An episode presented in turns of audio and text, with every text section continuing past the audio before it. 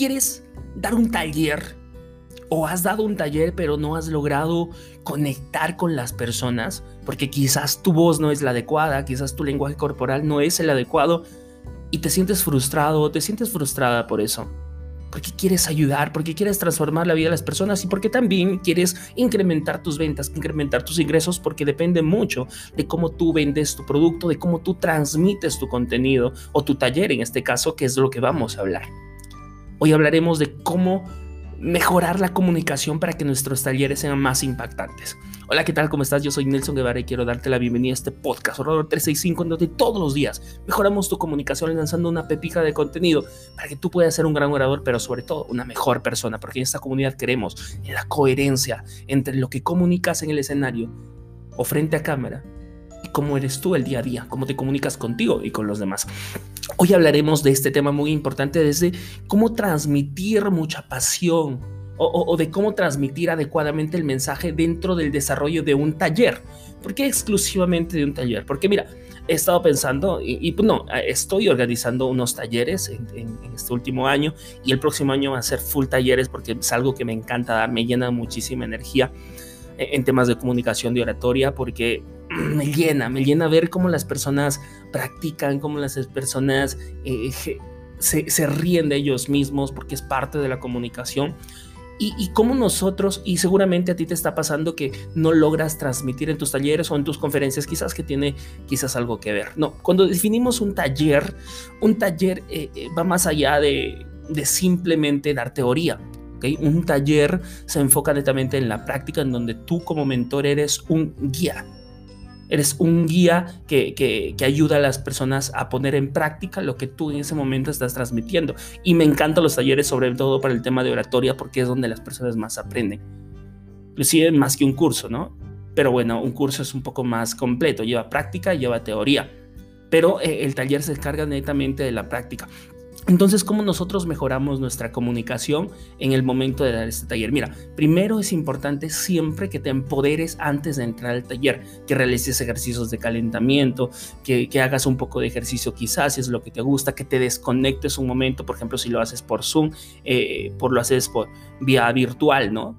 Eh, te desconectes un momento de la tecnología para que llegues pues totalmente fresco en el momento de realizar tu taller, de dar tu taller. Entonces, con esto qué te quiero decir, que hay una previa, una previa antes de salir a taller y una, un, momento exacto, el momento en donde tú estás dando tu taller. Cuando tú haces la previa, es lo que te digo, empieza a hacer ejercicios de calentamiento, eh, puedes tomar eh, algo de agua, algo, algo, una tacita de café también para que te den más energías, puedes desconectarte, puedes hacer ejercicio dependiendo qué es lo que a ti más te relaje para que entres sin miedo en el momento de dar tu taller, para que entres más empoderado con muchísima más energía. Y ya dentro del, del taller lo más importante es entender que lo más importante son las personas que te escuchan.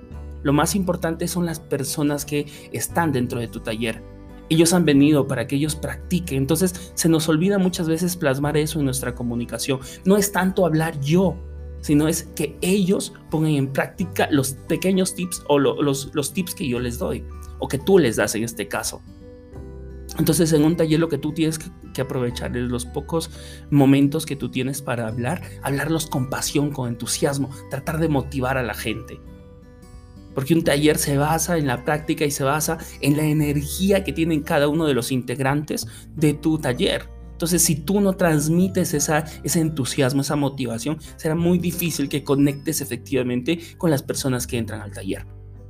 Y si tú quieres mejorar mucho más esta interacción, trata de utilizar todo tu lenguaje corporal, trata de utilizar correctamente los tonos de voz. En mi canal de YouTube tienes muchos videos acerca de eso, de cómo manejar los tonos de voz, cómo eh, utilizar el lenguaje corporal, que es algo muy importante para conectar. Entonces, tienes esos tips para que tú puedas conectar y sobre todo, sobre todo, es la pasión que tú le pones a tu mensaje. Mira, apasionate si tú has elegido dar un taller de eso es porque realmente a ti te apasiona, es realmente algo a ti que a ti te llena como persona. Y eso será muy importante en el momento de poder conectar. Las pocas palabras que tú digas, hazlo con pasión, motiva a tu audiencia y así que ellos pongan en práctica todo lo que le vas a enseñar, pero sobre todo también lo hagan con pasión. Recuerda, neuronas espejo, si yo estoy entusiasmado, mi público también estará entusiasmado. Y así poder generar mucho más aprendizajes y así poder generar que todo ese conocimiento que tú estás dando a través de la práctica se pueda plasmar en ellos y les puedas cambiar literalmente la vida.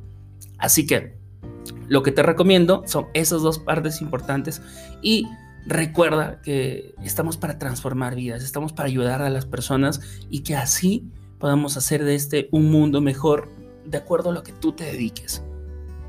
Al final, todos estamos para ayudar y esas personas que te escuchan estarán mejorando en cierta parte de tu vida.